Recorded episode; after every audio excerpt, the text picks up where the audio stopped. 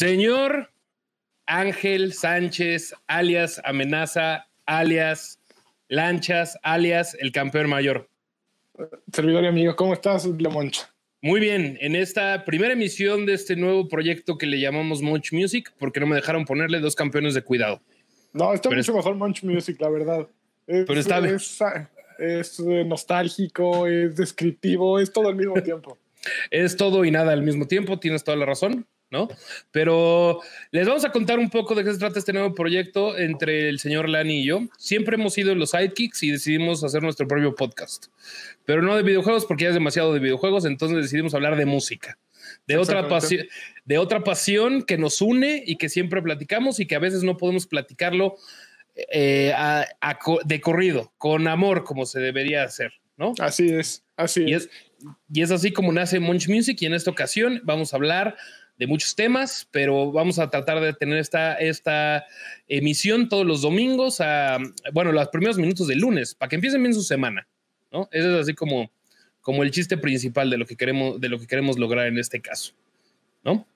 Ángel, cuéntanos, ¿qué has estado haciendo? ¿Qué has estado escuchando antes de que empecemos con el tema del día de hoy?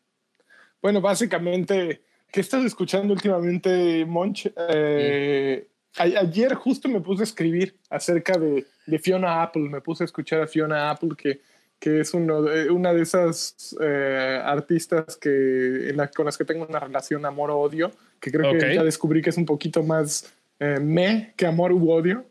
Eh, Ok. luego me gusta, pero no me encanta. Y escribí un poco, entonces ahí ayer publiqué el link si quieren saber más. Eso es lo que pe- escuchando.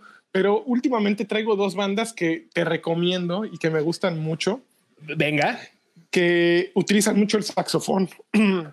Eh, unos eh, me recuerdan mucho a Morphine. Morphine es una de esas bandas de, de los pues, de la época de los del alterna, del alternati- al- alternaquito. alternaquito, ¿ok? Ese es buen Sí, término. Del, del alternativo que eran tremendos. Era un trío, un power trío con saxofón, bajo y batería. Y eran Ajá. como una onda blusera así súper peluda. Y el saxofón era parte básica, ¿no? Porque era el que llevaba pues, todas las veces de la guitarra de este poder. Y estos dos grupos recientes me recuerdan muchísimo esa época. El primero se llama The Butter Tones The Butter Tones, ¿ok? son, creo que es cuarteto, no sé cuántos güeyes sean. Eh, le meten durísimo al saxofón. Tienen, por momentos, me recuerda a la voz de Joy Division de Ian Curtis. Eh, por momentos me recuerdan algo más melódico, me recuerdan a Morphine. Eh, llegan a ser hasta un poquito, un poquito melosos. Eh, entonces, échenle una revisada de Watertones y te fijas cómo, cómo logré hacer tiempo para meterme a Spotify y preparar otro que tenía. No, no, no. mames. Lo ¿Qué, hice como campeón, ¿eh? ¿Qué, qué, qué, campeón? ¿Qué profesional? ¿Qué profesional? Me siento hasta, hasta mal de que no, de que no, este, no, no llegue a esos estándares de calidad, pero poco a poco, poco a poco, ¿no? Y el segundo se llama Ajá. Melt Yourself Down. Sí, Melt derrítete. yourself down, ¿ok? Melt Yourself Down. Son los dos. eh, esto es más como, imagínate, Talking Heads, pero si hubieran Órale. decidido irse con, una- un, con un saxofón. Entonces son las dos bandas que actualmente me tienen enloquecido. La próxima semana ya seguramente les hablo de algo nuevo, pero esas dos ahora son la- la- los descubrimientos más recientes que sé que nadie, eh, probablemente casi nadie ha escuchado. Y que No, creo que necesitan escuchar. Estás totalmente de ¿Tú acuerdo. qué porque Yo no, tengo, escuchando? yo no tengo la menor idea. De hecho, antes de empezar, Guachitrón, muchísimas gracias por tus 500 barotes. Uf, Que mucho aquí éxito. no tenemos delfines ni nada, pero tendríamos aquí te podemos No, próximamente, próximamente lo empezaremos a hacer. Entiendan que esto fue, este, esto es la primera vez que estoy yo atrás de los controles, entonces no sabemos cómo va a salir, pero va a estar coqueto. Yo, fíjate que estoy escuchando, estoy back to my basics. De hecho, ahorita antes de empezar el stream, por alguna extraña razón, estaba escuchando Flyleaf otra vez. Flyleaf, esta, banda, esta banda cristiana, esta banda que yo no sabía que era cristiana cuando se empezó a, este, Yo tampoco sabía que- yo, yo no tenía la menor idea que eran cristianos, pero resulta que eran cristianos y estaba así como en el pump up. Pero ahorita estoy muy clavado eh, escuchando una de mis bandas de funk favoritas, que es Screaming Headless Torsos, que de hecho es una alemana. que de hecho son alemanes. No, no son Bueno, alemanes. No, el guitarrista creo que sí, Fima De- Dave Fuxinski es el guitarrista. Dave Fuxinski No, es pero Fima- como... pero Fima Epron, el bajista, sí, es- sí Ah, es este. es- sí es No, este. A ver. Hagamos memoria. Bueno, no, no importa, hagamos memoria, ¿no? Este, pero los Screaming Headless Torsos, y he estado escuchando este. Agner Martínez, muchas gracias por tus 100 baros para este proyectazo que se llama Munch Music. Pero este, sí, estamos. eh, he estado escuchando mucho funk, he estado escuchando, insisto, a los Screaming Headless Torsos. Eh, también he estado escuchando mucho Bella Fleck and the Flectones otra vez. Uh, otra, vez ah, otra vez así en el background de, de- de- de mis días laborales en el home office, porque aparte yo soy, yo soy copartícipe de que yo sí creo, mantengo que tener un buen soundtrack te, te, te aliviana muy cabrón, este, te aliviana muy cabrón eh, los días de, de trabajo arduo. Y es lo que estamos escuchando, es lo que he estado escuchando más que nada. Y tratando de hacer playlists más coquetas, porque ahorita también me dio una onda country con eso de, de la cacería y todo ese rollo que, que está cabrón, ¿no? Entonces estaba escuchando también este a Bradley Gilbert y Ajá. así, y a Ted Nugent, que, que los odian, tiene una canción de Fred Bear. Sí, ya lo sé, pero, pero, pero odia a los latinos y todo, pero lo hemos estado escuchando y I'm a redneck at heart. Yay. Sí. Pero Oigan, este, pues cuéntame. A ver, pues vámonos ya al tema Mm. principal, Monch. Básicamente hemos estado encerrados ustedes, hemos estado encerrados, Monch, como está diciendo, he estado encerrado yo. Y como Ah. que ha sido el pretexto perfecto para ponerte a ver un montón de cosas que no habías tenido el tiempo de ver porque pues preferías salir y ver el parque y ver los el tráfico y ver los coches e ir al Superama a comprar tu, tu, super. Entonces, ahora que todos estamos encerrados, pues se da la época perfecta para ver pues televisión. Entonces, Monch, ¿de qué vamos a hablar hoy? Hoy vamos a hablar nada más y nada menos de documentales, pero tú dirías, no, ¿y qué no van a hablar de música? Claro, pero documentales que se basan en la música, en alguna banda, en algún grupo, en algo que nos haya llamado muchísimo la atención, que pueden ver en servicios de streaming en sus casas y que nos vamos a hablar un poco de por qué nos gustan, por qué lo recomendamos y básicamente el contexto en general de qué habla el documental de cada una de estas cosas, ¿no? Exactamente. Oye, Omar. Rodríguez pregunta rápidamente que si en Alemania hay rolas gruperas o cumbias. Pues hay el equivalente que es la polka. Y, sí, y tiene el mismo eh, tiene, tiene el mismo nivel así como socioeconómico o como la misma, el mismo desprecio así de ay estos están escuchando sus polcas qué horror sí, sí, sí, es lo mismito pero por ejemplo viene Oktoberfest y todos bailan polcas así en el medio güey, súper alcoholizados entonces es lo mismo Eh, con el alcohol a todos nos sale la cumbia no Y, O es como, es como escuchar a cadetes de Linares, pero en Alemania. Exactamente, exactamente. Completamente. Sí, que, que sí te das cuenta, eh, acaba siendo como quebrada. O sea, si bailas quebradita con la, con la polka alemana, es lo mismo. Ah, es lo mismo. Están muy cagados. Está, está bueno. Pero bueno, este Ulises Salas nos manda 50 varitos. Éxito en este nuevo proyecto. Siempre me ha gustado las veces que el Token Podcast habla de música. Gracias. Y Juan José Cubria, prodigio, nada más y nada menos. ¿Ves? A los dos les, les comento que llegó el Soulcast a su emisión 200. Por cierto, sigan el Soulcast de, de, de Prodigio que habla de música. Yo pensé que era de Soul Calibur su podcast, no voy a mentir. pero, este, pero no vamos a hablar de videojuegos el día de hoy. Vamos a hablar de lo que nos gusta, que es la música en este caso. Y este, además de que esto es también un hito en este canal y en, y en Token en general, porque es la primera eh, programa o spin-off o como le quieran llamar del universo alterno que está en los replacements, que así nos llamó a nosotros, perdón, ¿no? Este, de Token, eh, que no está Densho. Entonces es el show sin Densho también. Yo siento que en algún momento va a salir atrás de tu puerta. Sí, ya. Sí. Va a salir el Hardcore Gamer. ¿Qué pedo, Plutarco? Si ya valió madre. Que aparte, yo sí debo decir y debo admitir, Lani, que nunca lo he dicho en aire, lo voy a decir, que yo creo que cuando tú, tú, tú estabas en Token fue la mejor época de Token, la más creativa, diría yo. No, Moncho, yo creo que la Pero esa es la parte. A ver si aprendo de buena música. Daikihara, dos varitos. Lo que sea es bueno por esta casa, no se preocupen. Sí. Y Don Draper, con su cigarrito, Ah, sí. 10 varitos, Vamos. tranquilamente. Muy Pero ¿qué te parece, Lani, si empiezas tú con eh, tu recomendación y luego voy yo? ¿no? Justo se acaba de aparecer Densho en el chat y pone, por fin no está este puto. ¿Dónde está Dencho? No lo encuentro, déjame ver. acaba de, de aparecer. Ahorita Ok, lo ver, encuentro. me, voy, me voy a arrancar yo. Fíjate que, que utilicé mis siete días gratis de Apple Plus para meterme Ah. a ver un documental que acaban de estrenar ahí que dirige Spike Jones Ah, eh, sobre Beastie Boys. Se llama Beastie Boys Story. ok. que, que es, es eh, inusual desde donde lo veas, porque más bien parece un, un especial de stand-up de Jerry Seinfeld. Está muy cagado. Está, es una cosa que probablemente solo Spike Jones y solo a los Beastie Boys les podría haber quedado, porque son, bueno, los dos, eh, uno de los tres Beastie Boys, Adam Yauch, murió hace, creo que ocho años, en 2012 murió de cáncer. Y pues evidentemente decidieron dejar de existir como banda, ya no generan música nueva.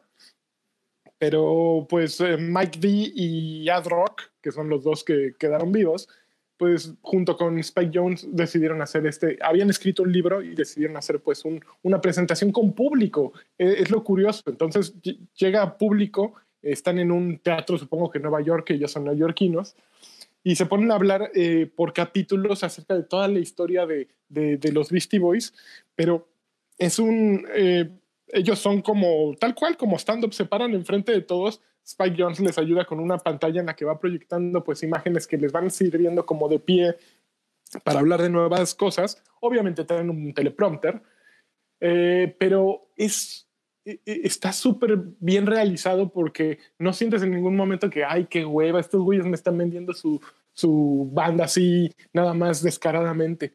No, o sea, te van platicando la historia de, cuat- de, de tres güeyes que no tenían ni idea, ¿no? Y que de pronto llegó este de Ron DMC y así de... No mames, ¿qué es esto? Sí, así quiero hacerlo. Y te das cuenta que eran mucho más que una banda así rapera. O sea, eran güeyes que verdaderamente dijeron, "Güey, vamos a hacer música, vamos a hacer cosas distintas. Y de pronto ya tenían este eh, you, You Got the Right to Party y que se volvió un desmadre cuando salió esa canción porque empezaron a tener fama, pero atraían a la gente que no querían. Entonces, ya luego la época de What You Want, que fue justo cuando salió el grunge y todo eso, y pues jalaron a mucha de esa banda que era gronchera, porque su sonido ya era como más pesado, pues ellos habían hecho la música, ¿no? Entonces, van platicando un poquito todas las etapas. Creo que se queda un poquito corto al final, porque llega por ahí de, del Hello Nasty, que fue como Ok. un par de discos después del, del Check Your Head, que es el que trae de What You Want. Y ya las últimas etapas, en la- donde sale Intergalactic en el último disco y todo eso, realmente ya no pasan muy, muy, pa- pasan muy por encima de todo eso. Entonces, pues ya no sabes cómo era el proceso, qué sucedió, pues ya en los últimos momentos cuando Adam Yauch ya estaba más enfermo, eh, cómo grababan después. Al inicio te lo describen súper bonito, ¿no? Y te dicen, entonces este disco decidimos hacerle así, asado y bla, bla, bla. Pero como que en el momento en que llegan a, a- a los últimos discos, ya todo va de pronto a, a la fregada, todo va a que se murió ya o que ya se nos acabó el, el show y estamos tristes, pero habría sido un poquito más interesante para mí que me platicaran, pues sí, de pronto cómo pasaron de estamos tocando estos instrumentos, a ahora estamos ampliando y por esto eh, sacamos Intergalactic y por eso hicimos este, eh, este otro disco y bla, bla, bla, ¿no? Está súper bueno, Monch. Creo que quien tenga Apple TV, Apple TV Era lo que iba a preguntar, que dó- que ¿Y dónde lo podían ver. Y quien no tenga, los, eh, digo, cuesta al mes 69 Apple, Apple TV, sin embargo, eh, te dan 7 días gratis. Es perfecto. O sea, de- yo voy a pagar un mes nada más porque disfruté muchísimo el, el documental. Suena hermoso. Yo lo escuché, que te tengo que enseñar, Moncho. Mira, Ok, sí. compré unos audífonos que se llaman Nuraloops. Los compré Neural- en Kickstarter hace más de un año. Y te acaban de llegar. Me llegaron después del me iban a llegar en noviembre y en mayo llegaron los Neuraloops. Y Ok. mira, ahí están. Ahí Y están. Los conecté a mi iPhone y me puse a verlos en el iPhone. Suena, suena muy bonito el documental, es perfecto. Entonces, esa es mi primera recomendación para la cuarentena, para quienes todavía necesiten y no encuentren qué ver de música, entrenle a Beastie Boys Story. Así No, y es que aparte los Beastie Boys, o sea, quien no entiende el impacto de los Beastie Boys, yo creo que es aparte una historia muy, muy, muy poderosa. O sea, de, de tres güeyes de Brooklyn que empezaron con una banda que luego empezaron, que fueron adoptados por, por un género poco complejo que era el hip hop y era el, y era, pues ahora sí, la parte hip hopera de los, de los primeros ochentas, de todo ese tipo de cosas de Nueva York, Harlem, Brooklyn, que era pues nominada por Ron DMC, que era dominada por, por, por otro tipo de, música y que se hayan adaptado y que además los hayan adaptado, hayan cambiado de género, el por qué cambiaron de género y cómo llegaron a, al estatus es increíble. Yo en lo personal eh, sigo diciendo que Sabotage es la mejor, es de las mejores líneas de bajo en la historia de la humanidad, pero ese ya soy yo. ¿No? Güey, ¿sabes a quién le tiran una, le tiran caca tremendo? A Rick Rubin. ¿A Rick Rubin? destruyen. Neta. Rick Rubin. A ver si no, es que no lo he visto. No, lo he visto. no sí lo voy a ver. Que verlo. El problema es que yo no tengo nada de Apple, entonces voy a tener que conseguir una. No, no tienes a, ah, sí, nada, sí, nada. O sea, yo, yo soy, yo soy Android y PC for life. O sea, Android. Es un gran problema de, de Apple TV y de todo eso, que cómo quieres que te llegue más gente si solo pueden verlo a través de tus madres. Es cierto. De no, tu plataforma. Eso sí, está, eso sí está cabrón en ese caso, uh -huh. ¿no? Uh -huh. Pero este, no, yo creo, y aparte de Spike Jones, la verdad, yo no lo he visto únicamente por lo de Apple TV. Uh -huh. Pero ahorita que lo sí, veas, claro. pues ahorita ahorita voy a ver este, qué demonios este, hacemos al respecto, güey, porque eso sí va a estar complicado. Güey, Dile ¿no? a, a, Pont que te preste un iPhone por siete días. Así, oye, Ponte, préstame un iPhone, cualquier cosa. No, porque aparte ni siquiera mi esposa tiene Macintosh ni nada. O sea, es así como de nada. O sea, no tenemos nada, Macin, nada Macintosh en esta casa. Y no es porque odia Macintosh, nomás para que no se pongan así, ¿no? Nomás, o sea, pero, no es. Pero yo veo K-Boomer, este, Monch, porque ya no es, no es Macintosh, es Mac es o Mac, Apple perdón. o iOS. Sí. Perdón, discúlpeme, discúlpeme por boomer. Y soy tan boomer, tan boomer que mi recomendación es bastante, la que, la que voy a hacer a continuación del documental que yo elegí, uh -huh. es bastante boomer, güey. Bastante ver, boomer en venga, este caso. Échale. Pero en este caso es nada más y nada menos una película, bueno, un, un documental del uh -huh. 2007, que es nada más y nada menos que de una de las personas, desde mi punto de vista, más icónicas uh -huh. de el punk rock, que es este, en este caso, Joe Strummer, The Future Still Unwritten, ¿no? Uh -huh. Sale Martin Scorsese, sale Bono, sale prácticamente toda la infancia, bueno, prácticamente muchísima gente de Joe Strummer, de, contando la historia de Joe Strummer. Se me hace un documental excelso, porque aparte empieza como si fuera programa de radio, ¿no? Entonces Joe Strummer contándote su vida. O sea, empieza así de decir de cómo empezó, cómo luego se volvió un hippie, luego de hippie, cómo le empezó, en, cómo, cómo estaba en el arte y de repente cómo se volvió esta eh, voz de una contracultura y, un este, y este ícono del, del, del punk. Y luego que empezaron a meter cosas de Clash, cómo se vuelve esta banda pop, deja de ser, el, eh, deja de ser este, ese punk enardecido, las relaciones con su manager y posteriormente también este, cómo lidiaba con la fama, o sea, decir, yo era una, yo era, aunque fui a escuela privada, yo era un genio, bueno, no genio, pero era así como, yo fui un parteaguas a una voz de una generación del punk, pero fui a escuela privada y a mí me encantaba tocar en, en, en bares clandestinos, chiquitos, enormes de la goma, eh, porque la audiencia es mi amiga, y cómo demonios acabo ahorita llenando estadios y que ya todo el, el, la parte es prostituida y luego ya toca un poco de ya su última etapa de Joe Strummer and de Mezcaleros. Pero yo creo que el impacto de, de Joe Strummer en lo particular, eh, a mí hay una frase que me encanta de él y también de, que también es mucha influencia de Henry Rollins, cantante de Black Flag y también de, de Rollins Band y también de, de, de Spoken Word que hace su, su, como comedia, pero es una frase que, que citan mucho, que es la de la de when they give you aggression, give it two times back, ¿no? Y a veces ahorita uh -huh. como están los tiempos, como están los tiempos ahorita, no quiero decir este, no quiero decir que necesitamos un Joe Strummer, pero quizás sí necesitamos un, un Joe Strummer, una voz así fuerte de, de, política, porque una de las virtudes que tiene de Clash o los que les guste de Clash o los que les guste Joe Strummer es de que yo creo que la narrativa que tiene él, o sea, yo creo que escribe, escribía cosas de más contexto y más llegadoras en una línea Joe Strummer que gente, que, que, bandas contemporáneas o bandas actuales pueden hacer en un disco completo. O sea, Joe Strummer sí es, desde mi perspectiva, una chingonería. En su disco, de, o sea, en el disco de The Clash de Sandinistas, cuando apoyan el, el, el, el alzamiento en Nicaragua, todo ese tipo de cosas, eh, cuando el rock era política, o sea, porque ahorita ya no hay bandas... Eh, o sea, bueno, ya no hay un Rage, no quiero decir Molotov, pero hasta cierto punto Molotov en, con Fox y todo ese desmadre, pues ya no existen, güey. Y es muy interesante ver esta, ver esta, esta visión desde los ojos que viví, de gente que vivió con Joe Stromer, que vio cómo se desarrolló Joe Stromer, de cómo era un hippie y se volvió un icono punk. Y también, a- o sea, ver a, Masti- a Martin Scorsese decir, no, es que me basé en él para hacer Raging Bull. Y tú, a qué cabrón, ¿no? Y Sí. Bono, y Bono diciendo, no, es que yo los vi en Irlanda. Digo, la neta no soy fan de YouTube, nada contra ellos, ni Bono, pero pues está interesante. Esa es una recomendación. Antes estaba en Netflix, ahorita lo encuentran, lo, en- lo encuentran en Prime Video si quieren. Igual, Ah, 30 ok. días, 30 días ¿Cómo gratis. se llama? Eh, Joe Strummer, eh, dos puntos. The future is still unwritten.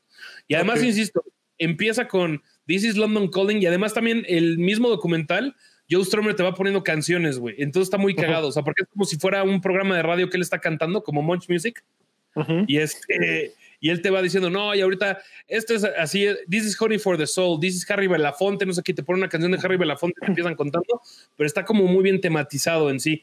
Es, no, dura dos horas, no estoy diciendo que es así como la manera más fácil de, no es el documental más rápido y fácil de ver, pero lo recomendamos ampliamente. Que fíjate que qué coincidencia hay, hay en, esto, en las dos que acabamos de presentar. Joey Stromer muere de cáncer, según yo recuerdo. Sí, Y, y también Adam Yauch muere de cáncer. Entonces, ambos, como que ambas carreras eh, que todavía tenían mucho para dar, pues mueren como a los 47, 50 años, pasados los 50 años. eh, y pues cuando había todavía un, un futuro, ¿no? Por ejemplo, eh, justo de Joey Stromer and the Mescaleros, Mm, yo creo que una de las canciones icónicas es aquel cover que hace a Redemption Song de Bob Marley, que para mi gusto es el equivalente a Johnny Cash cantando Hurt de Nine Inch Nails, ¿no? Es, es una canción que no proviene de tu... eh, bueno, es más, la, la versión de Johnny Cash es mucho más lejana porque Johnny Cash no tenía ni puta idea de quién era Trent Reznor y, al mismo tiempo, pues Joey Stromer sí sabía muy bien quién era Bob Marley, ¿no? Él era, se nota en su música cómo el reggae de pronto entra y, y pues el, el beat del, del Sky, del, de la música de Clash, pues Mm. viene directo de, de- de Jamaica, ¿no? Sí. No, y Eh, aparte, eh, aparte en el documental es muy interesante que ellos te lo cuentan que es porque el sonido era, vivían en edificios abandonados en Londres, donde, donde practicaban, y junto en su edificio viven los jamaiquinos. Entonces ahí fue cuando empezaron las, las influencias de reggae dentro de The Clash. Eh, por eso está también, también está interesante el, el documental de ese tipo de cosas. Que fíjate que otra cosa, eh, ahorita voy a hablar de los músicos del otro lado, de los que se mueren jóvenes, pero Ajá. mencionamos que no crees que no hay bandas eh, de contestatarias actualmente y fíjate que yo a donde me iría a ver es justo a, por ejemplo, me van a romper la madre ahí en el chat, pero Calle 13, el güey ese René, no sé cómo se llama, Este ese residente, güey. Residente Calle 13, Ah. ese güey está alzando la voz y está diciendo cosas distintas. A lo mejor sí, no, no es, no es un, una, un estandarte ni, ni está luchando allá afuera, ni pero yo creo que, que al menos alguien que, que está teniendo un discurso.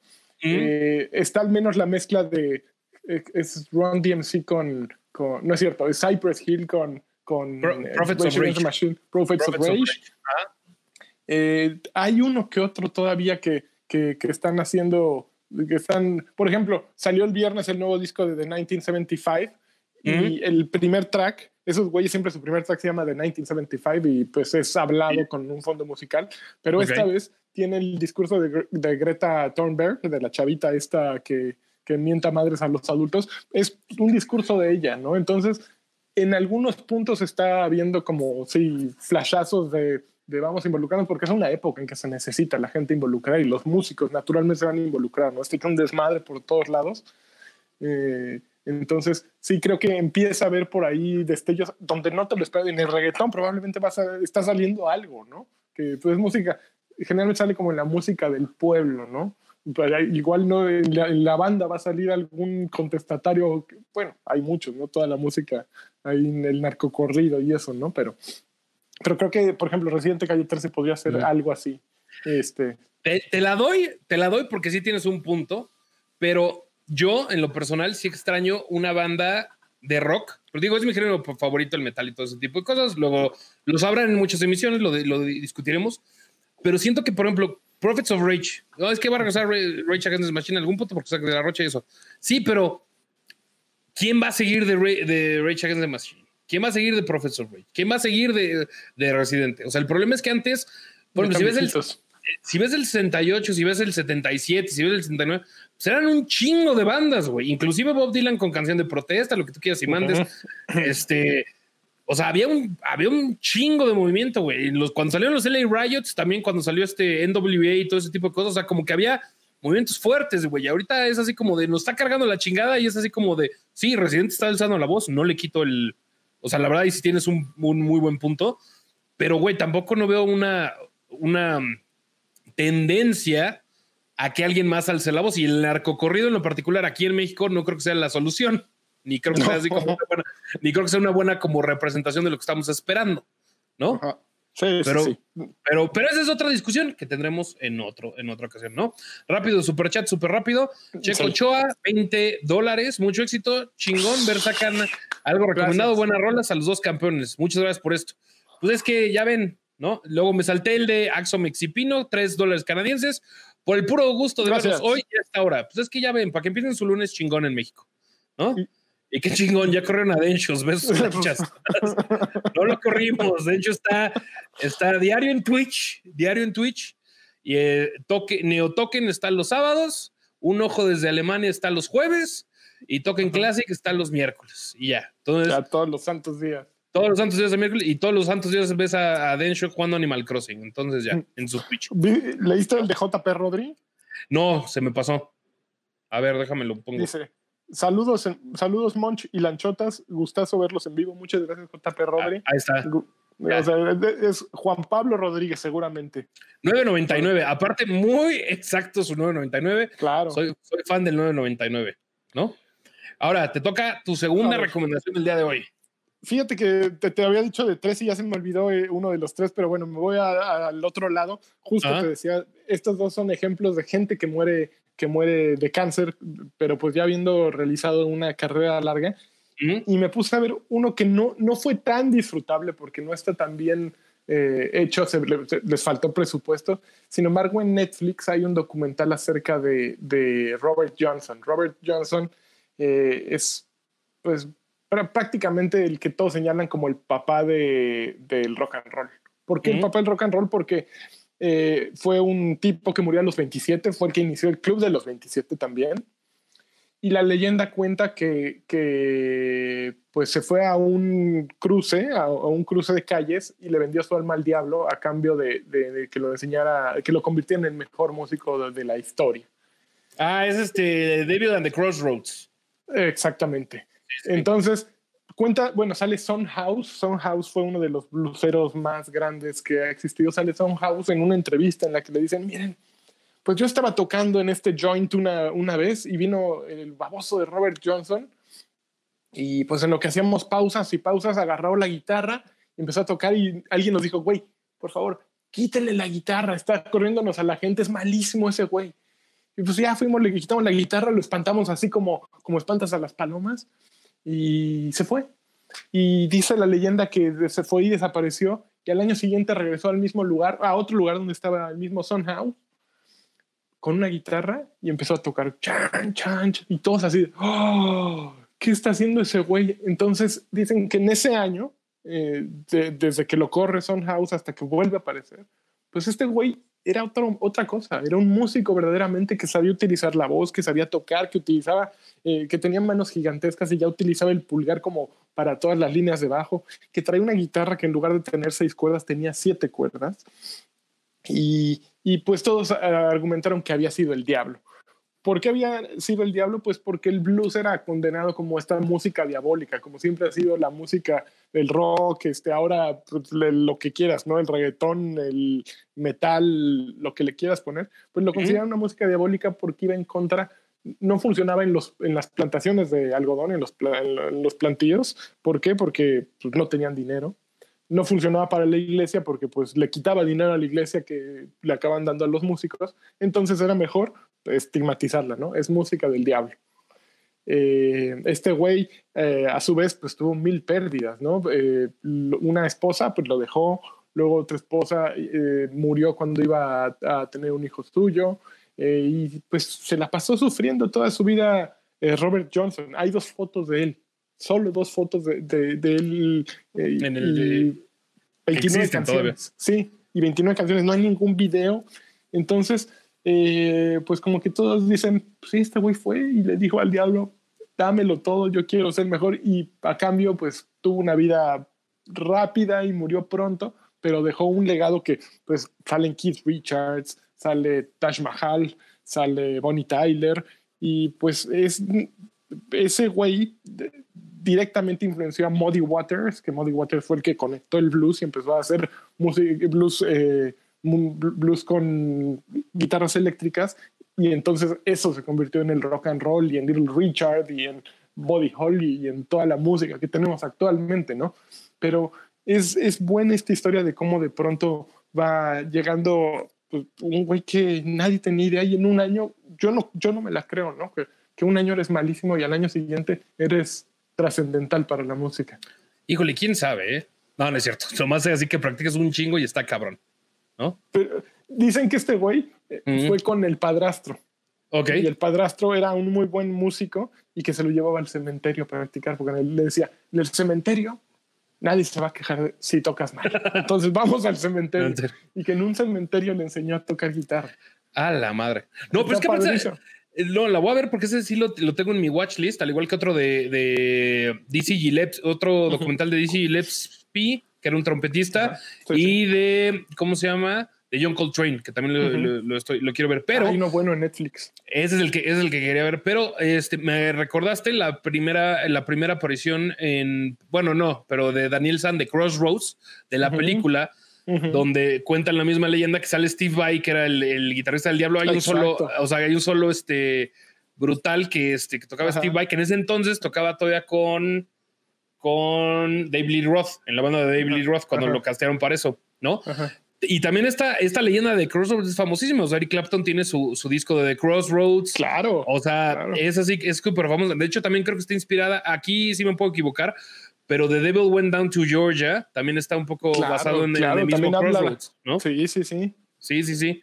No, no, no, pero es que. Y, y vean ese solo de guitarra con Daniel San, que era Daniel San, así le digo. o sea, pues es que no me acuerdo cómo se llamaba Rafa, Se llama- Rafa, Rafa no me acuerdo cómo chingados se llama. No, Ralph Macchio.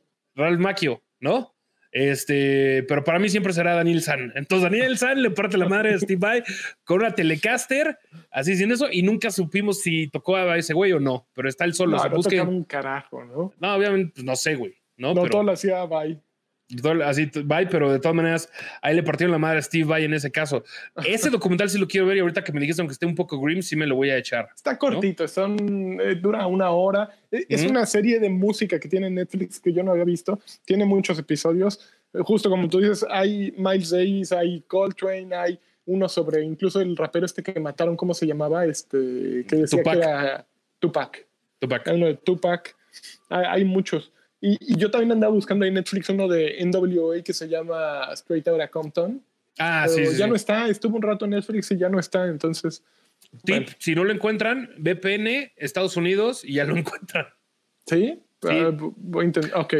Sí, sí, sí, porque ese en sí no lo han movido de, de eso, ¿no? Ok. Y también pusieron un, ahorita que estás hablando de eso, también pusieron uno de, de cuando, puta, ¿cómo se llamaba? De Untamed Ones, que era, digo, ya no estamos saliendo del tema, bueno, sí, ¿no?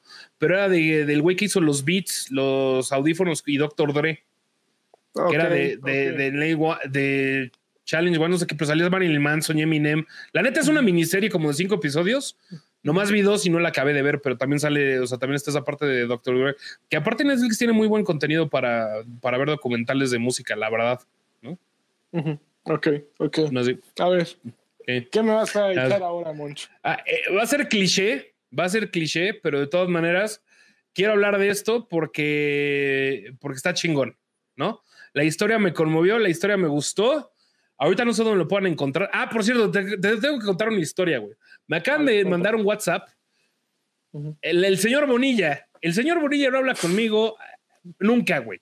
Y estoy hablando nunca, o sea, güey, no hablado con él hace siete años, güey. Le he mandado, Charlie, ¿qué onda? ¿Cómo estás? No sé qué chingados. Digo alguna pendejada de Apple TV y me dice, ¿puedes ver Apple TV desde una PC vía browser o hay Smart TVs que bajan la app, Moncho? Saludos Ah, y yo. Y Gracias, Boni- Bonilla. Mira, Así. Abrazo, Bonnie. Abrazo, abrazo, mi querido Charlie, que me dio mucho gusto verte, ver tu mensaje. No sé, ojalá no sea la última vez. Pero bueno, me voy a ir con, con un cliché. Este, pero me gusta mucho este documental. Me gusta más la música, eh, porque ya conseguí los discos de este señor, ¿no? Ujú. Pero es Searching for Sugarman, Ok. ok. que es la, eh, que es la canción de, que es la historia de Rodríguez. No sé si, Ujú. si, si, sa- si ubicas a Rodríguez, me queda claro sí, que sí. sí. ¿no?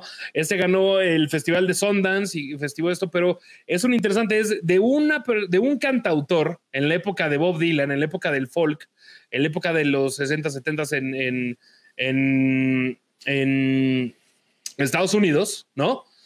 Que simplemente eh, en Detroit sacó dos discos, nadie sabía quién era Rodríguez y de repente se volvió, pero masivamente popular como canción hasta cierto punto de protesta en Sudáfrica por el apartheid y todo este tipo de cosas, y se volvió famoso. Pero nadie sabía quién era, porque nunca volvió, a, nunca volvió a tocar, nunca volvió a salir, muy poca gente sabía de él.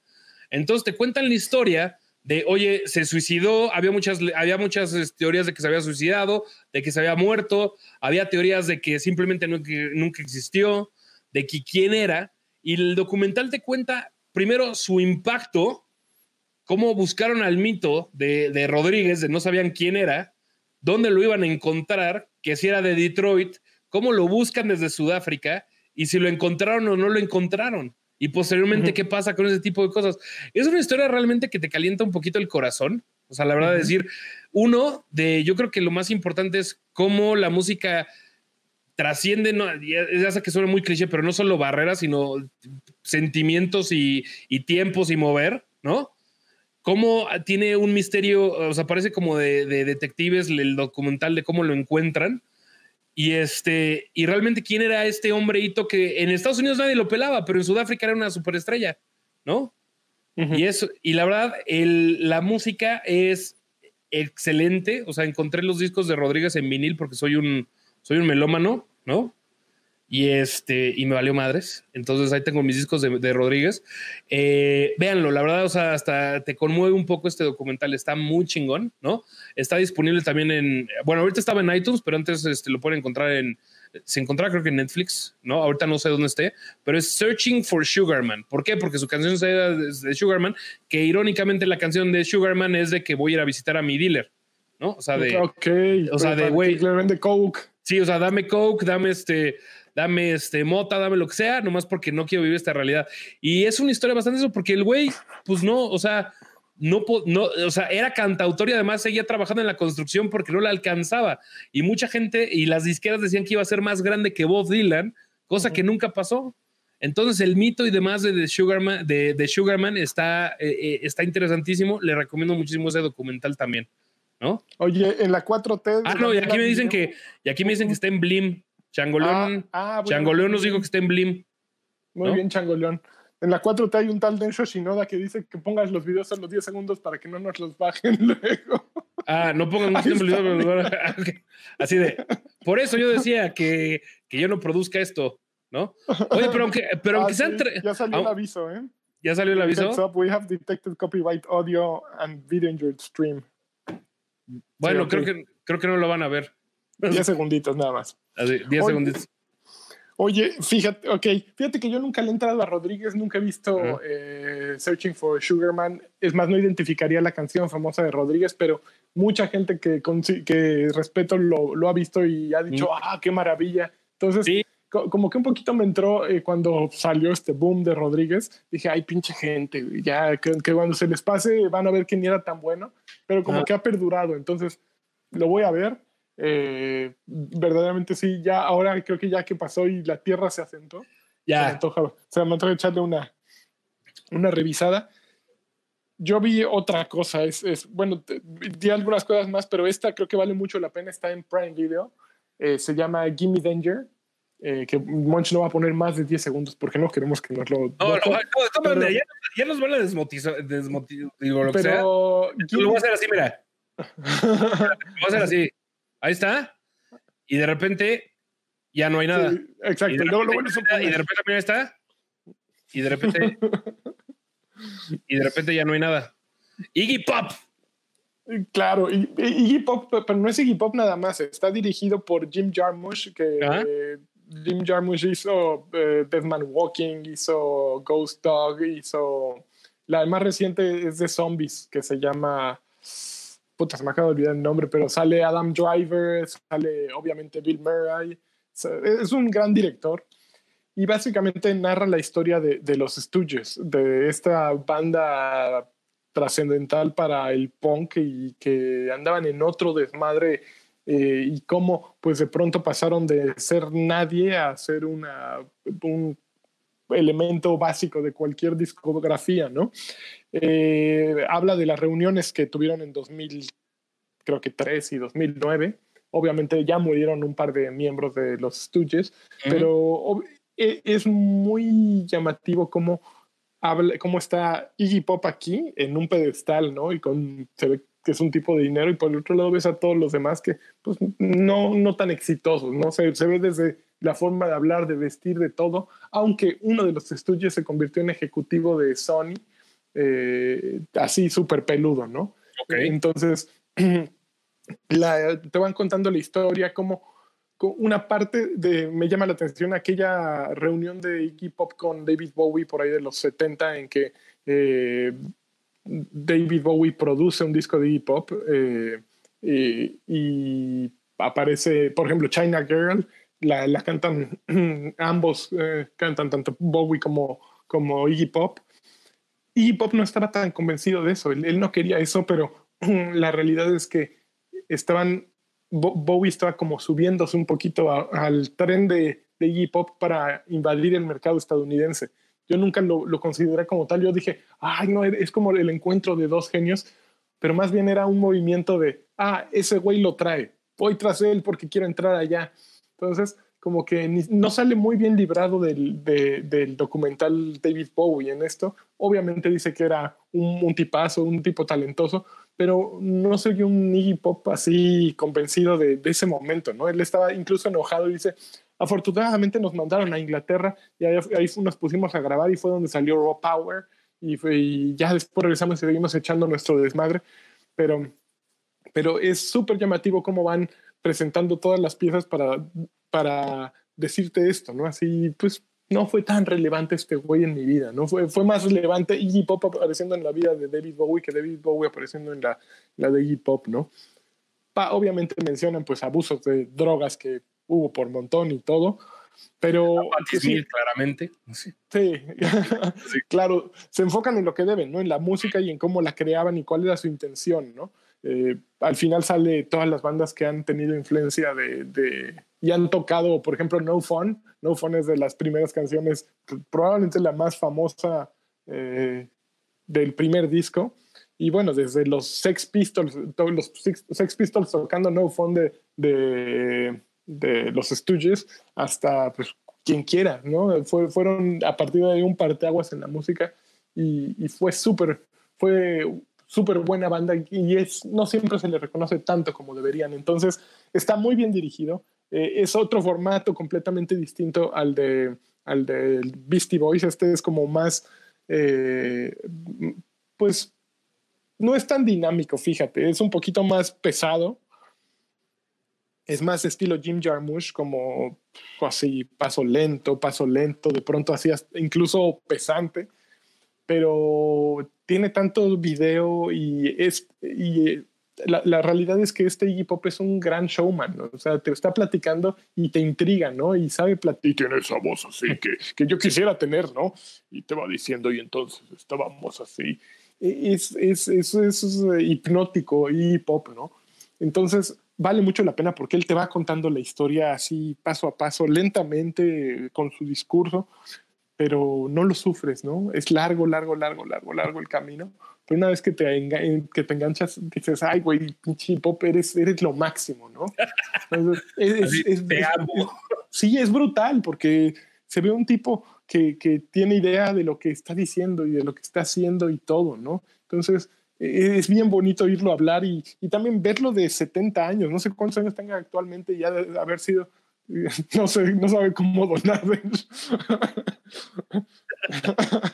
Lo quiero ventanear un poco, lo quiero ventanear un poco más. No, gracias, Deji, como siempre. Sí, eh, es, es increíble verlo ya a esa edad y sigue, sigue siendo lo más punk que existe, ese güey.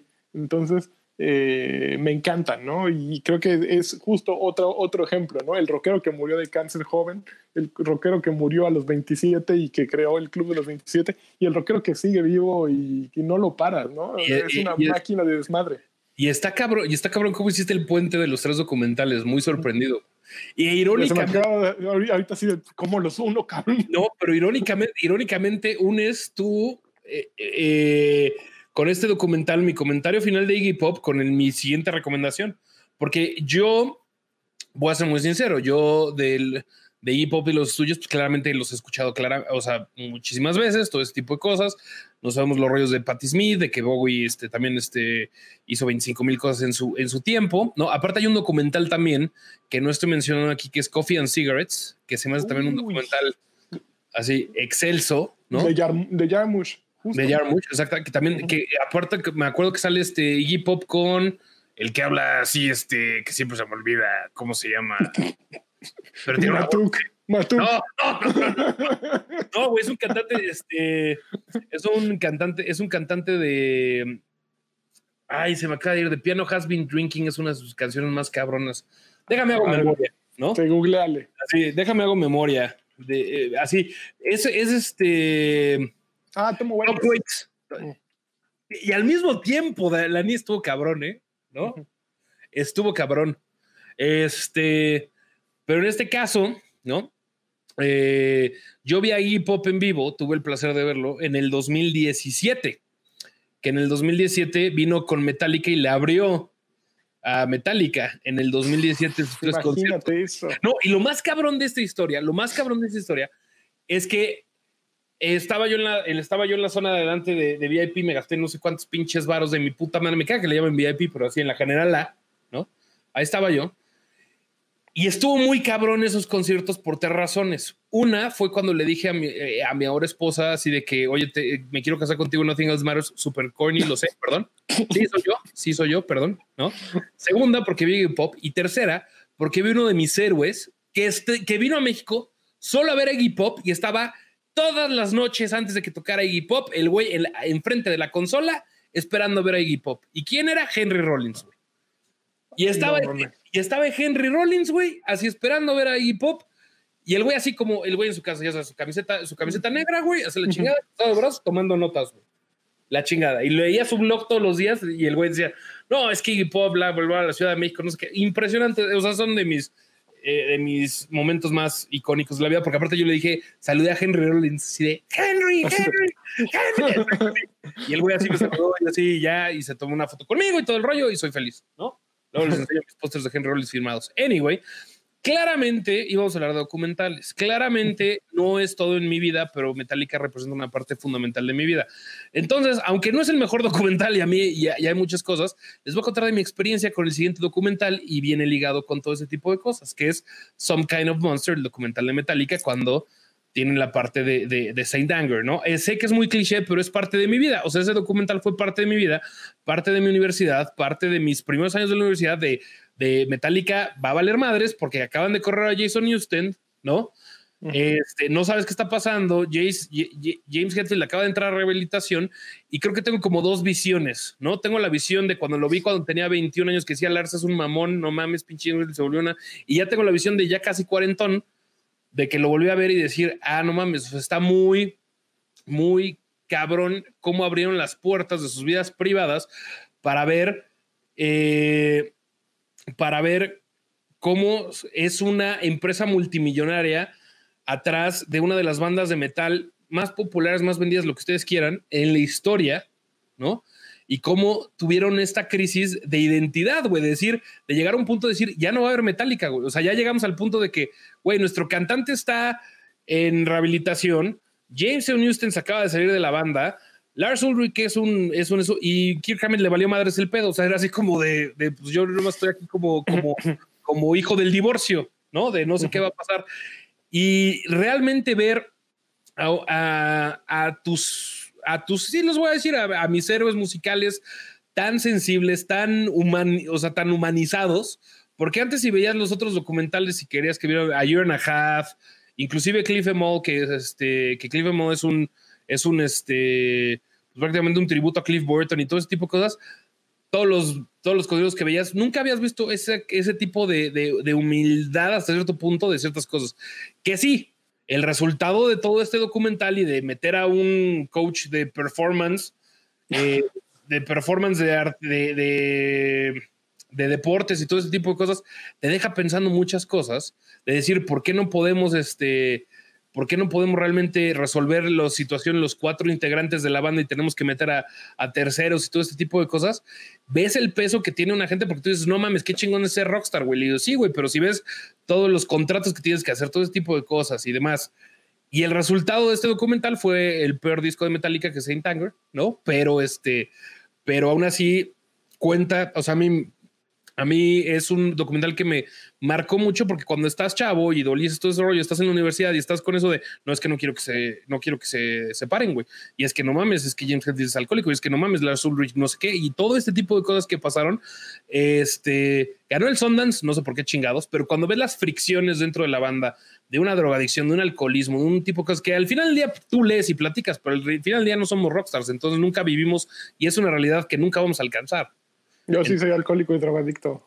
Bueno, quizás tú sí, pero, este, pero el problema es que eh, no somos famosos, por eso estamos haciendo podcast los domingos en la noche.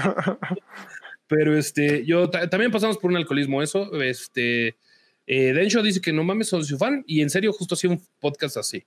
Y ya. Oigan, llegaron dos también, llegaron dos personas más. Eh, eh, llegó, espérate. sí, Primero llegó Wallo Maki, dice: Saludos Ah. amigos, Lanchas, eres un champion. eres un Llegó- Chelsea campeón. Y llegó también, espérate, por acá, eh, Sempie Ave, y dice: ¿Verdad que Megadeth es más chido que Metallica? Es, es, es un techo, un buscapiés, ¿eh? Pero, pero el problema es que yo ya sé cómo es, eh, cómo es Senpai, porque le digo Senpai. Senpai. Senpai. Entonces, Senpai eh, quiere, quiere que I engage, pero I will not, ¿no? Entonces, entonces Senpai, mira. Estoy contigo. yo no sé con ninguno de los dos, se van al diablo. Y ya para el caso, o sea, para el caso sí hay mejores bandas que Metallica, pero Megadeth no es una de ellas, lo siento, güey. O sea, sí hay, o sea, sí, sí podría decir Pantera hasta cierto punto, Slayer.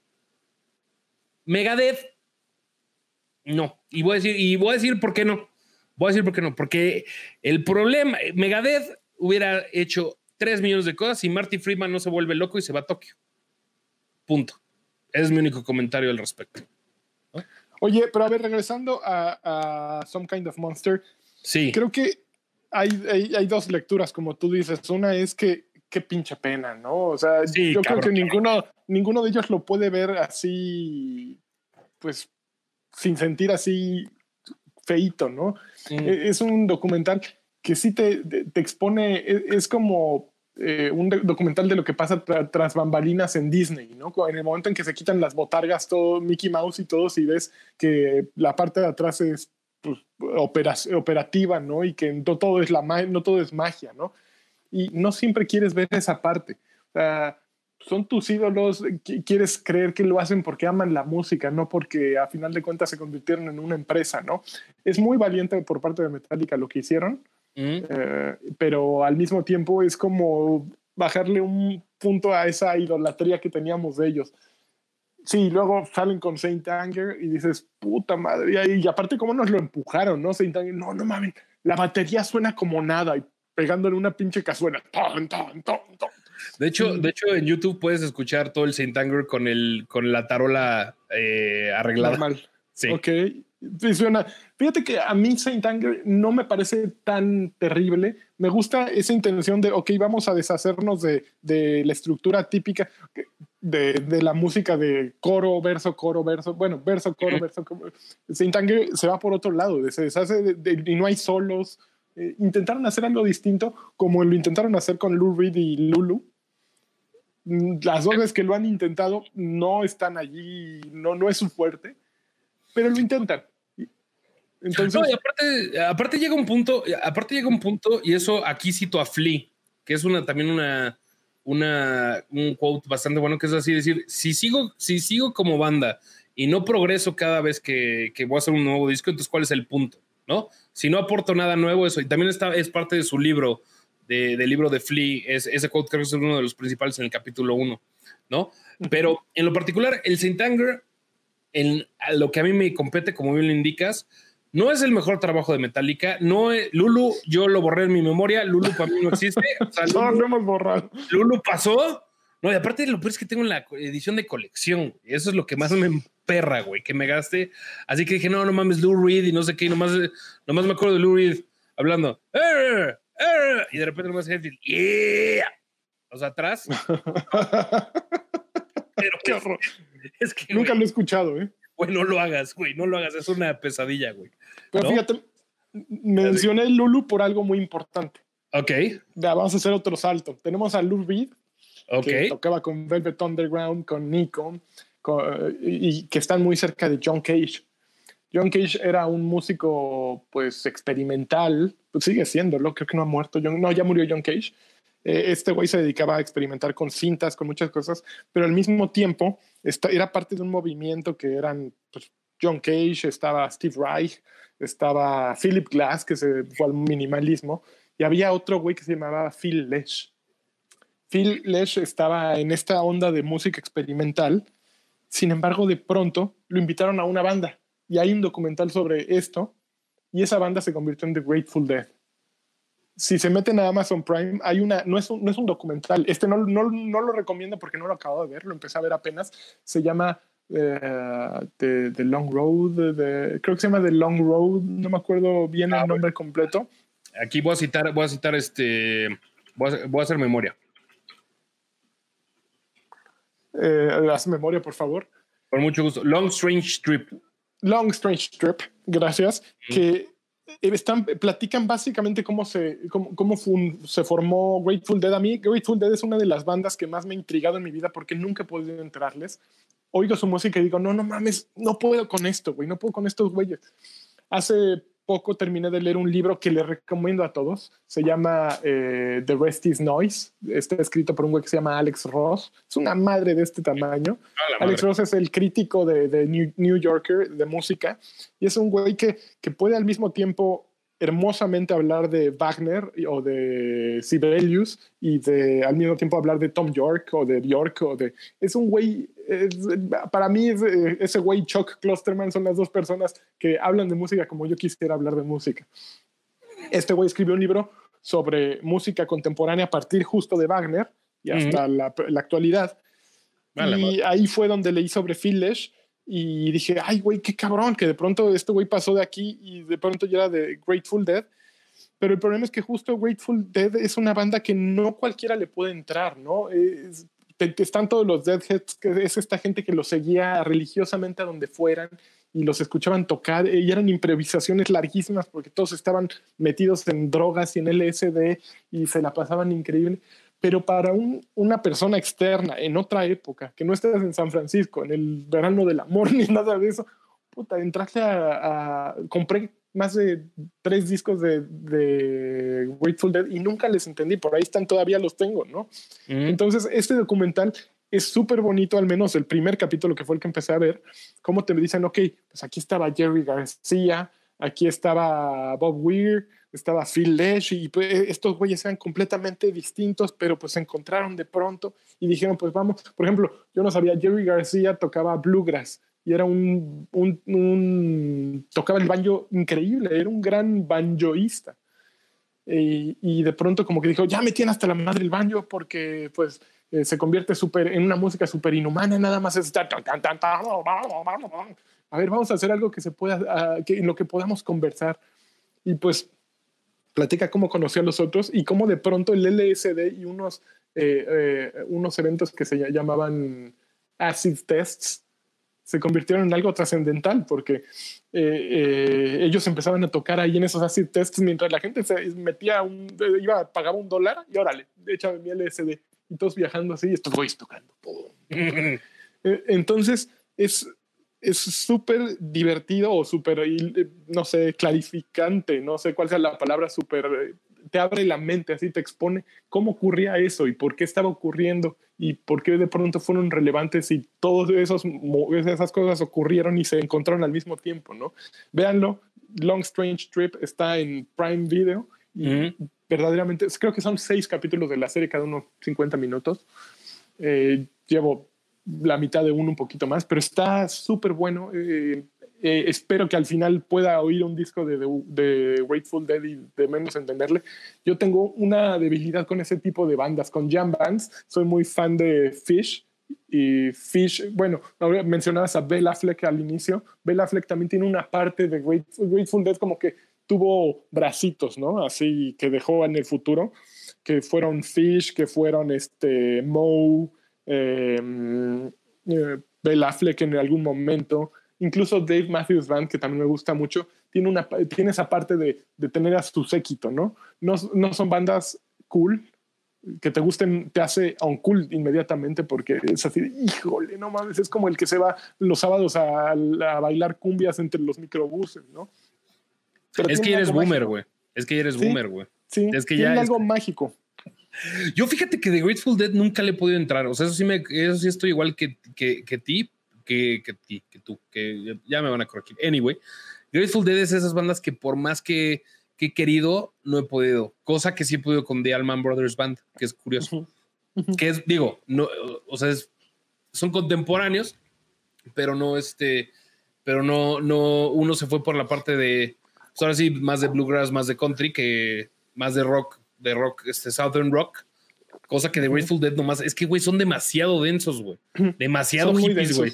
Demasiado hippies, güey. O sea, no Son muy, muy atascados. está, es- está muy cabrón ese aspecto. Y ahorita me acabas de recordar, güey. ¿Te acuerdas de los documentales? Bueno, no eran documentales, pero eran los especiales de VH1 de Behind the Music.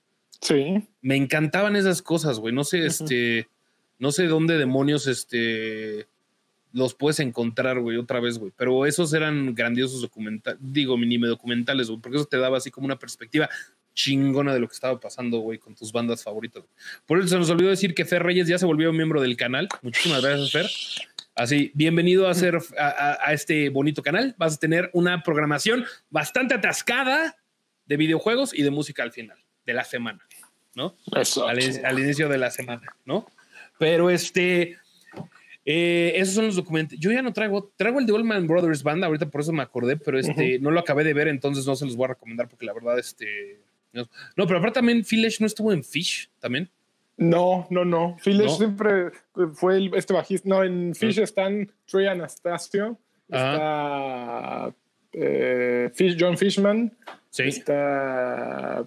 Puta, ¿cómo se llama el otro? Los otros dos güeyes, el bajista que lo acusaron de. Puta, imagínate, yo supuestamente soy súper fan y ya se me olvidan los nombres. Pero no, no está. Ya. Pero No, pues, no, nada más eh, del nombre, pues sí, quién sabe qué sea. Pero el, ya, yo ya para acabar, creo que hay un documental que todavía no he visto, Monch. pero Ok. que le- le- la única vez que le he metido dinero a un documental es A a la este madre. documental. o sea, le- pero le metiste como en Kickstarter o qué? Le metí en Kickstarter. ok. ¿Por qué? Porque Alex Winter, Ale- Alex Winters o Winter, bueno, el güey que sale con este You're Amazing o cómo se llama, con este em, Keanu Reeves, en. Bill and Ted, el otro güey, el güero. Sí, el Ese güero. Se llama Alex Winter o Alex Ok. Winters, no sé. Ese güey, al igual que yo, es súper fan de Frank Zappa. Y- Sabía que por ahí iba. bueno, al igual que el baterista de Fish, es fan de Frank Zappa. Al igual que, ¿quién más? Ah, ah, somos muchos los fanáticos de Frank Zappa. Eh, que justo Iggy Pop decía que de las bandas para las que abrieron en, du- durante toda su carrera, la mejor para la que abrieron fue The Mothers of Invention. Y The Mothers of Invention era la primera banda de, de Frank Zappa que hizo, ¿no? Frank Zappa era este otro músico que él lo que quería era ser un músico avant-garde, como. Phil Lesh. Phil Phil Lesh fue de, de la avant-garde a la música pop. Frank Zappa siempre quiso ser, ir de la- del rock a la avant-garde. Nunca lo logró, no era, supongo, tan talentoso, ¿no? Y igual y si puso a Boulez a dirigir muchas de sus cosas y a tocar muchas cosas, lo que creó clásica, bueno, en música avant-garde, Frank Zappa no fue tan relevante como lo que creó en el rock. Sin embargo, eh, eh, Alex Winters está haciendo un documental porque en casa de Frank Zappa, él tenía su estudio y tenía miles, supongo, de, de grabaciones y de cintas, porque Frank Zappa todo lo que hacía y en todos los momentos que estaba, siempre estaba o tomando video o grabándolo. Entonces está una bóveda repleta de, de video que este güey hizo un Kickstarter para digitalizar Entonces digitalizó prácticamente Todo. toda la carrera de Frank Zappa desde que empezó hasta que muere. Y dijo, con eso voy a hacer un documental, un libro, y de paso toda esa información pues se va, va a perdurar para que se conserve, ¿no? El documental está, bueno, yo di la lana hace más de dos años, yo creo. El Órale. documental ya se terminó, sin embargo se cruzó el coronavirus, lo iban a estrenar en Sundance este año, luego lo iban a estrenar en SW, SXSW, Es South by Southwest, South by Ajá. West- South by Southwest. Pero pues ya quién sabe, el último mail ya no sabe, no sé si lo van a estrenar algún día y este güey como que ya se empeñó en, en que tienen que estrenarlo. Yo por mi parte siento, oye güey, yo ya lo pagué, güey, a mí échamelo antes de que lo estrenes, ¿no? Sí, güey, o sea, mándame, Pues mándame el link o alguna madre, ¿no? Pues sí, ¿no? No lo he visto, eh, espero verlo pronto, pero es así el documental al que le traigo ganas y que próximamente voy a ver y del que les voy a, a leer- eh, hablar pronto, eh, pues Frank Zappa. Eh, a quienes no le entren a Frank Zappa, a, esos, a ellos sí les puedo, así sí, ahí sí les puedo explicar cómo entrarle a Frank Zappa, porque me costó muchos años entrarle a Frank Zappa, ahora lo amo, bueno, siempre lo amé ya, pero, pero es de esas cosas más de- también complicadas, ¿no? Y este documental creo que va a ser un, un buen primer paso para decir, ah, este güey estaba muy cañón, qué hermoso. Que de hecho, ahorita que me recordaste, acabando este programa, me voy a poner a escuchar el cover de Frank Zappa de My Guitar Wants to Kill Your Mama del Ujú. G3. Nomás porque me gusta mucho ese cover y me acordé de eso. Y nomás me acordé de eso con este comentario. Pues es que Ah. justo eh, Steve Vai fue alumno de Frank Zappa. Fra- Steve Vai tocó con Frank Zappa durante mucho tiempo. Mm. Y pues mucho del estilo que tiene Steve Vai, eh, te das cuenta que era la manera de tocar de, de Frank Zappa, ¿no? Entonces, pues sí, fue un referente, tiene un estilo muy peculiar, un fraseo. eh, Frank Zappa lo que hacía era con, con la plumilla eh, hacer como tapping, pero sus melodías y sus armonías eran distintas eh, a, a lo que hace cualquier otra persona y solo en su cabeza cabía, ¿no? Y, y yo creo que Steve Vai, de los guitarristas con los que, que tocó, fue el que más aprendió ese estilo inimitable, porque sí, yo creo que, que es inimitable porque era algo que solo ese güey hacía, ¿no? Pero yo No, ni su hijo, ni su hijo logró. Ni No, su hijo es muy talentoso. Mm. Eh, es muy talentoso. Sin embargo, yo, que fíjate que yo nunca vi a Frank Zappa en vivo, evidentemente, porque murió en 1993, creo, y nunca fue a México. Eh, eh, sin embargo, Dweezil Zappa hace como 10 años fue a México a un teatro en el, en el centro de la ciudad de México y llevó, por ejemplo, a Ray White. Ray White fue de los grandes co- co- eh, colaboradores de, de Frank Zappa. Creo que estaba, no estaba Terry Bozzio, que Terry Bozzio era para mí el mejor momento que tuve en baterías. Bueno, tú, tú a Vinny Colaiuta y a Terry Bozzio me gustan las dos eh, etapas. No me acuerdo eh, los, eh, si estaba Claire Underwood o quién estaba, pero eh, Ray White me acuerdo que estuvo ahí. eh, y Ray White era de mis eh, colaboradores favoritos de, la banda de Frank Zappa durante muchos años. Y Dweezil Zappa está tocando, de hecho, todavía material de Frank Zappa en vivo y suena muy bien. Entonces, ah, ¿sabes quién más fue, es muy fan de Frank Zappa? Este Larry Lalonde, Larry Lalonde de Primus, que empezó en Poses. Ah, no, claro, claro, sí, sí. Y Ese güey también es muy fan. Pero, échale. No, no, no. De hecho, no iba a decir nada. De hecho, iba a decir este. a- o sea, de hecho, te interrumpí. Adelante, por favor. Pero es lo mejor, que, es lo más cerca que estuve de Frank Zappa, ver a, a Zappa tocar canciones de Frank Zappa. Entonces, ya con eso mi alma puede descansar eh, Muy bien. en paz. Ed- Eduardo Bernal nos da 99 pesotes. Voy llegando. ¿Qué opinión tienen de Queens of the Stone Age? ¿Del nuevo disco o de la banda en general? Yo nomás voy a decir que yo la verdad soy fan de Queens of the Stone Age, ¿no? Este, de hecho, tengo el último disco. eh, eh, tengo una litografía del último disco en el mercado en mi casa y no le, la de la del güey con la guitarra y el diablo y el diablo eh, tapado en los ojos. ¿no? No, es mi- un disco hermoso ese. Es a mí me hermoso. encanta, a mí me encanta. A, a mí la ese verdad. güey verdaderamente es de, de esos que traen otro y que te, te das cuenta que cambian carreras. Ese Josh Home. Josh Homme. Josh Home lo puedes ver claramente en cómo cambió eh, la carrera de los Arctic Monkeys, eh, o cómo los convirtió a otro sonido. Mm. Eh, el problema es que de pronto este tipo de, de sonidos tan fuertes y de impresiones tan fuertes cambian tanto que, que se vuelven como un, un estándar, ¿no? Eh, pero, por ejemplo, el último disco de Queens of Stone Age es una cosa espectacular. A mí me parece. A mí yo creo, a mí sabes qué es lo que se me hace que el desert rock áspero, fuerte de California, o sea, californiano, ya sabes, pero no de la zona Los Ángeles, estoy hablando ya de la zona, o sea, ya casi, casi pasándote a Nevada, ¿no? Ujú. Que es donde, donde es este Holmes. Eh, está muy bien, está muy bien este, la estética, la- los acordes, la música, porque además este, cambian, cambian de, de, de- ¿cómo decir? De afinaciones, de, de- de- de- de afinaciones y de, y de matices muy fácil. Eh, Queens of the Stone Age. Y aparte de cambiar de como indicabas de cambiar carreras de cambiar también este a cierto punto tendencias de la música alternativa estadounidense. O sea sin Claro. lugar a dudas. Y creo que en lo particular Queens of the Stone Age yo soy súper fan. Me, encan- me, gust- me encantó lo que hicieron con These Crooked Vultures también que, no, que no le dio seguimiento que no le, dio- no le han dado seguimiento este que no le han dado seguimiento pero pues, estar No en me vivo. acordaba de esos güeyes, los voy a poner ahorita, no me acordaba de esos güeyes. Güey como güey John Paul Jones y este y tu queridísimo este Dave Grohl como como demonios no güey No me acordaba. No, y además de, de Crooked Vultures, pues estará en mi baúl de los recuerdos de los 27 mil side projects como Probot, que sigo esperando que lo regrese este. Probot es una hermosura también. Bueno, ya no se puede porque muchos estaban muertos, ¿no? Pero este, Yeudel Ortega nos da 40 pesos que dice, me encanta el programa aunque no entiendo nada. Es el chiste que aprendamos todos juntos, ¿no? Y el último super chat, antes de que se me olvide, es Arielon DP. Recomiendo un disco, canciones de Zappa, ¿no? Nunca he podido entrarle bien por más que me recomienden. Lanch y Monch son la... ¿Qué opinan de Prophets of Rage? Entonces, ahora sí, Zappa, te lo dejo a ti. A ver, te voy a decir cuál. Eh, El disco con el que yo le entré a Zappa, obviamente tienes que entrarle con uno de éxitos. No, no, no da, no, no da para otra. Ok. Te voy a decir cuál. A ver, espérame. Mira.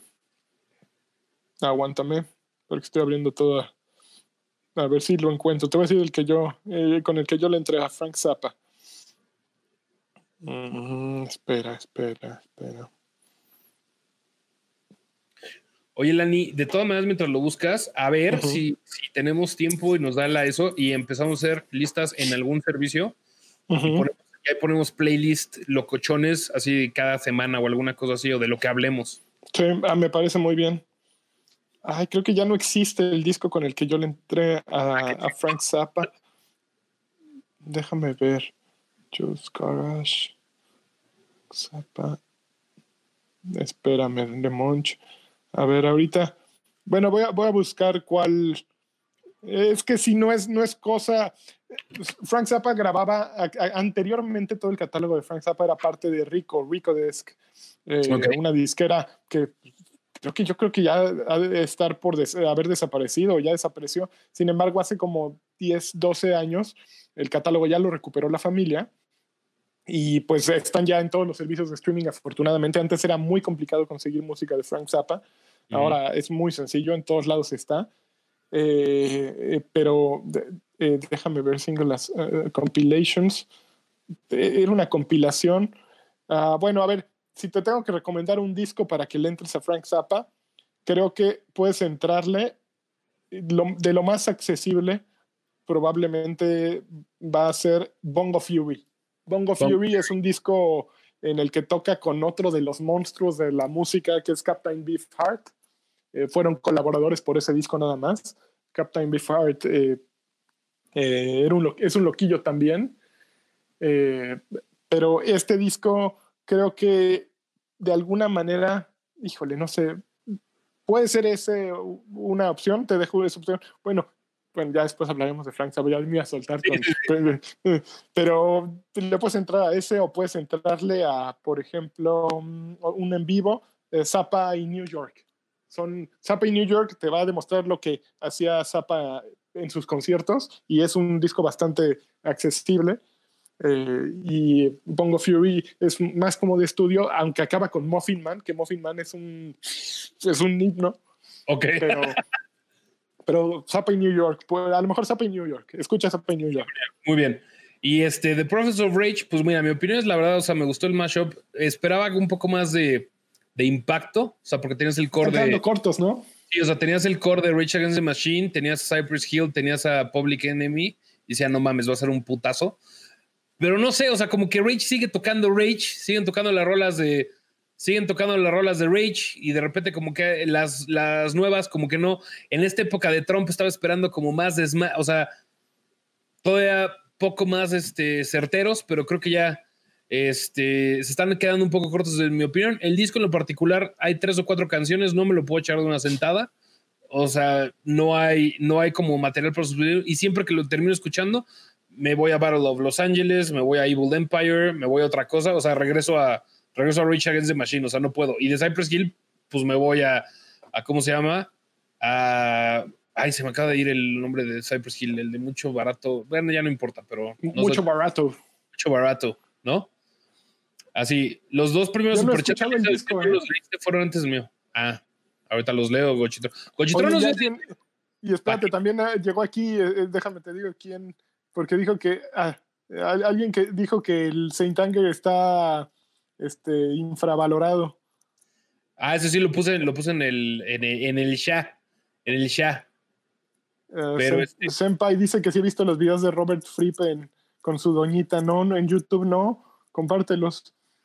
Robert Fripp, el dios y maestro de King Crimson.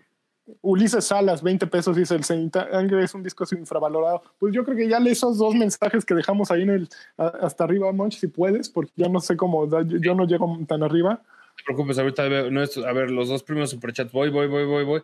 No, es que ya no sube esta madre, güey. A, a mí me pasa lo mismo. Ah, perdón. A ver, espérame, déjame ver. Ah, Es que ya no sube. Pure Activity. Aquí está, ya, ya, ya di yo. Ya, ok. A ver. Ah, Christopher Carlos Mendoza Rojas Ah. eh, dejó 20 pesos y dice, ahí les va su patadita estilo Raúl Velasco, éxito. Y Senpai AB, mucha suerte, guapos, qué gusto. Que viva Zapa, mira. Justo antes de que empezáramos a hablar de Zapa, él ya estaba hablando de Zapa. Así, Evermeth, eh, antes de que se me olvide, porque luego se me pasan, ¿no? Perdón, eh, perdón por la producción el día de hoy. Fui yo, no sabemos si mejor se la pasamos a Lani para que tengamos. No sabemos. Primer beta, ahorita lo veremos, luego lo arreglamos. Pero este, ¿cuál es su formación favorita de King Crimson? Ah, esa está cabrona. Fíjate, cabrona. está, está perrona. Yo nada más los vi, no sé si los vi una vez o dos veces, los vi una vez en el track, creo que se llama el disco track, que traían a Tony Levin, a Fripp, Tony- a Belio, eh, no me acuerdo quiénes estaban en baterías, pero solo traían una batería. Ujú. Sin embargo, mi carnal, mi hermano, que ese sí es un melómano monstruoso. O sea, eh, pues los- no te quedes muy atrás, ¿eh? No, eh, es decir, yo soy la versión este, no Neta. Saiyajin, ese güey, ese, ese, güey es Super Saiyajin. Y es ultra instinto el güey. Sí, no. Eh, ese güey los vio la, la última vez que fueron a, a México y me dice que traían dos, ya no viene Belio, Con dos batacas. dos baterías, todo doble. Sí, Eh, Sí, bueno, sí. aquella vez traían a la War Guitar, con, no me acuerdo cómo se llama ese güey. Yo lo que, lo que me gustó mucho, por ejemplo, últimamente yo he estado escuchando mucho, grabaron ese concierto en Ciudad de México y viene están- Epitaph. Y aparte en high def en, en, Sí. en CD. En ¿Ah, high. sí? sí, sí, sí. No mames, suenan hermoso, eh, suenan hermoso, pero es, es difícil hablar cuál será la formación. A mí me gusta es, esta última formación que traen otra vez con, con, con saxofón y todo eso, está muy perrona, pero pues, la, la otra le tengo el cariño que, que fue cuando les empecé a entender, ¿no? Y compré discos y decía, ay, güey, esto es otra, nadie toca como estos güeyes. No, King Crimson es, es otro nivel. Pero yo, yo si me preguntas, es la de Tony Levin, la de la de Belef, la de Andrew Belef, la del Discipline. Dice, O sea, la del, la de Discipline, o sea, del dis- de Discipline para eso es así, para mí es la mejor. A mí, ¿no? Claramente, o sea, claramente hay este. Bueno, y Fripp que pues, seguirá siendo el melómano de melómanos por. Bueno, es- aparte, hay una, hay una historia. Mi suegro es súper fan de King Crimson, súper fan de King Ujú. Crimson. Y cuando vinieron ahorita a México y a Guadalajara, le regalé boletos y todo ese rollo, pero se queda, Ujú. se queda con. Hay una imagen que me que, que vi en el concierto y que me quedé, que me da muchísima como como que te habla mucho de quién es Robert Fripp como personaje, pero acaba de tocar, ya sabes, todos trajeados, todos inmaculados, dos baterías, acaban, saca, agarra su Les Paul, le da un beso y la guarda en su estuche. sí, ese güey se ve que en la noche, mira, Sí, sí, sí, es Así. un monstruo. Sí, así, Gibson, patrocínanos, ¿no? Esto. Checo Ochoa, muchísimas gracias por unirte a Token Podcast. Vas a tener mucho contenido de videojuegos y eh, de nosotros hablando de música, que está, está Oye, cagado. que Fripp, ya otra vez metiéndolo, Fripp tocó con Zappa, es otro de sus alumnos, tocó en Suta Lures con Zappa y ahí, ahí salían discos con Zappa ya en vivo, no existían, ya hay algunas grabaciones con Zappa en vivo. Ah, eso está cabrón. Entonces, ahí está, no, pero dije Fripp, no, es Bellew, Bellew es el que, Bellew tocó con, sí, no, Fripp no, Bellew. Bellew, o sea, Adrian Bellew, no Robert Sí. Fripp. Sí, no, ya, no ya. Robert Fripp. Y ya, opinión de Porcupine Tree, excelente podcast de Vermed con 20 pesitos más, ¿no? Ah, fíjate que yo Porcupine Tree nunca les he entrado así con todo. Sé que me los han recomendado, me los han recomendado. Nunca les, nunca, no, hay algo que nomás no, no, no me engancho. Pero voy a entrar, tratar de entrarle. Mira, vamos, vamos, vamos a intentarle, pero yo Porcupine Tree no soy también así, no soy que creas este tan, tan fan. No puedo tener una opinión porque la verdad no me he dado un clavado, pero ya nos llevamos tarea, ¿no? Ya nos llevamos tarea de, de hacer este tipo de cosas. Si quieren sugerir temas para la próxima semana, adelante, de arroba moch3, arroba R Sánchez Cusin, el acento que puse allí. Exacto. Eh, díganos qué, qué se les antoja, si no, nosotros se nos ocurrirá algo y vendremos aquí a hablarles. Pero pues, De- creo que ya llegó el momento, ¿no, no le monch? Llegó el momento de, de emprender la retirada por el día de hoy. Muchísimas gracias a todos, el super chat, a todo el Tokenverse que nos ha dejado hacer este nuevo experimento que va a estar bastante eh, coqueto. Yo la verdad estoy muy emocionado de qué vamos a hablar porque, como bien lo indicamos al principio, no solo de videojuegos vive el hombre, también nos encanta escuchar discos hasta altas horas de la noche, platicar cosas que nadie más le importa y contar nuestras experiencias con la música y pues lo queremos compartir con ustedes, ¿no? El último documental, rapidísimo, que no tiene nada que ver, pero yo le recomiendo el del Emmy por Motorhead. Y eso ya lo platicamos en otra ocasión, que es este, se me, me acordé. Pero nada más, eh, vamos a estar aquí todos los domingos. En una de esas cambiamos de horario. No lo sabemos, pero este, ahorita todos los domingos, primeros horarios del lunes, aquí, eh, primeros días del lunes, aquí nos vamos a ver en eh, Munch Music eh, con y le voy a tratar de poner este subtítulos cagados. Hoy fue dos campeones de código cuidado, luego será este algo de más de picardía mexicana. Y ah, Lan- Lani, te toca despedirte. Me dio un placer, Monch. Qué gusto. Eh, Los nos vemos la semana que entra. Y Así, seguimos con todo. así, stay- hasta así, nunca. hasta, hasta nunca. Y para decir, este, para que nunca se olvide, stay metal. Para que Eh, le den, bien, muy bien. para dejar, para dejar el, el, el toquecito de token siempre. Stay token, stay metal. Bye bye. Vámonos.